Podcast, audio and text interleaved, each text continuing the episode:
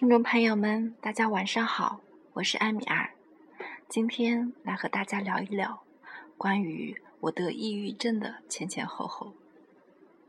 其实小的时候我就以为我是一个被亲生父母抛弃的孩子，因为我妈总跟我讲我是路边捡来的。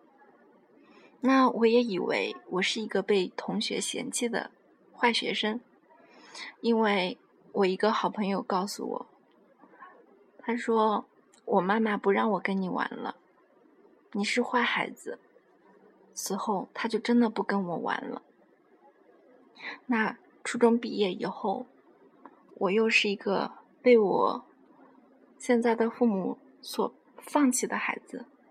我父亲告诉我，母亲他告诉我的母亲说：“我在学习上真是没救了，不行就回家当农民吧。”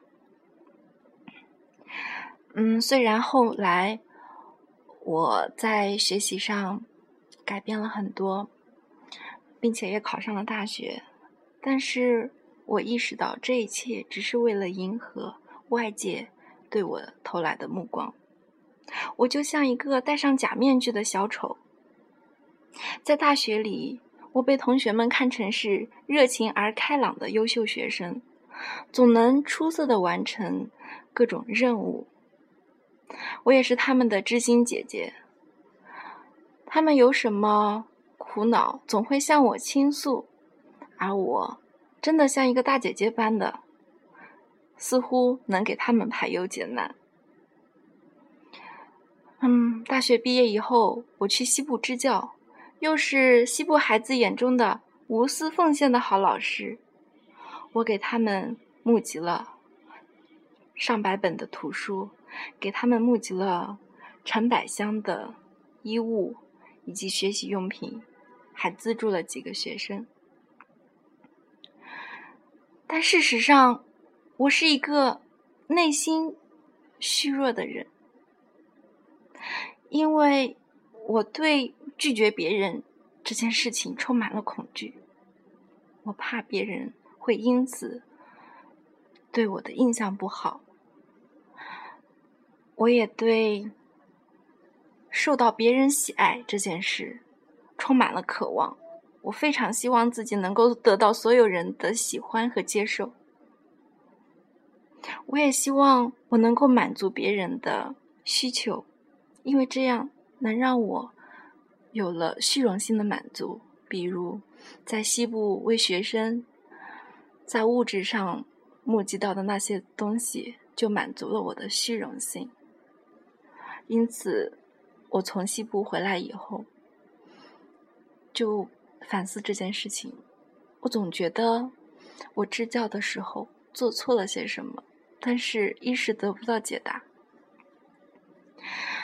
我总觉得我活着很累，好像没有为自己考虑什么，只是活在别人的看法里。最后，我就得了抑郁症。在那一段时间里，我发现我周围的人都在对我指指点点的，似乎都在指责我，说我做错了。我看见我身边所有的色彩都是一种颜色，是灰色。我的记忆力很差，学习方面的东西什么都记不住。我的生活很无趣。跟别人没有任何话题可谈，我失眠，而且经常会做噩梦而醒来。我不负责任，我老师让我去当辅导员，我推辞；让我去当年级长，我推辞；让我当班长，我也不干。我什么都不想干，我只想一个人躲在被窝里胡思乱想。我甚至买了氯化氢，一种毒药，其实没有买成，因为我被别人骗了。我给了他钱，他却没有给我药。我曾经在卧室里燃烧蜂窝煤，企图就这样安静的死去。可是那半夜的时候，我的煤火熄灭了，也没有死成。最后，我坐到十三楼的窗台上，我赤着脚坐在那里，低着头往下看，一边看一边流着眼泪，想象着自己掉下去的时候，又会死得很难看。最后，我打了退堂鼓，我下来了。就在我继续考虑该如何死去，才会既保持尊荣又不至于太疼痛的时候，我发现一个奇怪的事情，那就是我的父母没有抛弃我。他们突然告诉我：“你怎么会相信小时候的那骗你的话呢？你怎么可能是我捡来的？”我的父亲甚至因此给我。发了一条长篇的短信，里面表达了他对我深深的爱。我的同学也没有嫌弃我，就在我的各种表现如此不堪的情况下，他们却依然真诚的关心我的生活，并且每每当我出行的时候，我的舍友他总是很关切的跑过来跟我说：“让我陪你一起去。”最后，我的男朋友他也没有放弃我。他用他的眼神，用他的言语告诉我，无论如何，我都会迎合你的脚步。于是我想，也许我没有那么差，也许我可以变得更好。于是我开始着手去解决问题。首先。我想提高自己的记忆力，于是我查阅图书馆的资料，最后我发现一本书特别有趣，也确实给了我一些帮助。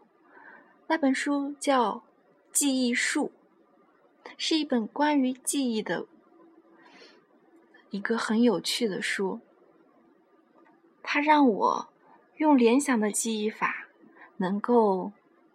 把很多没有关系的事情想到一起，比如说数字一到一百都能够变成非常形象的画面。嗯，此外，我也去了解逻辑学，因为我发现之前自己的许多想法都不符合逻辑。读了《逻辑学导论》这本书以后。我真的发现自己以前的想法是多么的幼稚而可笑。我也去探索哲学，比如我在《苏菲的世界》中这本书中就发现了生命的美妙。我也积极去了解心理学，我又发现，在心理学中，我得到了很多人的共鸣。因为有许多在心理学方面有建树的大家，他们也曾经得过抑郁症。最后，我还接触了一个激励大师，他叫安东尼·罗宾。我听了他的音频，叫《激发个人潜能》，那对我的帮助真的很大。我意识到，我不是一个。没有用的人，我不是一个没有价值的人。在这沉浸书中，沉浸在书中的嗯海洋，以及在成功学大师音频的滋养下，我发现我的世界慢慢的改变了。第一呢，我认为我的自信终于回来了。我充满了成长的渴望，并且我有信心我能够做到。第二呢，我明确了我自己想要的东西，那就是我要一生用一生的时间来研究关于逻辑学方面的事情。我竟然想到，在中国，逻辑学学的最好的，应该就是从事法律的那些人。于是，我用一年的时间自学并且通过了司法考试，并立志当一名律师。第三呢，我开始相信人的蜕变是可能的。一个坏孩子，一个不懂事的孩子，也许突然有一天他会变好，他会变懂事。那现在，我很开心的告诉大家，我不仅活得很好，而且还有了孩子。他阳光、懂事，充满了探索欲和好奇心。我深深的感恩，原来生命可以如此美妙。我真想活到一百岁。甚至更老，因为我想不断的去见证生命的奇迹。我也想见证我自己最终会成长为什么样子。谢谢你们的倾听，今天就聊到这里，祝大家晚安。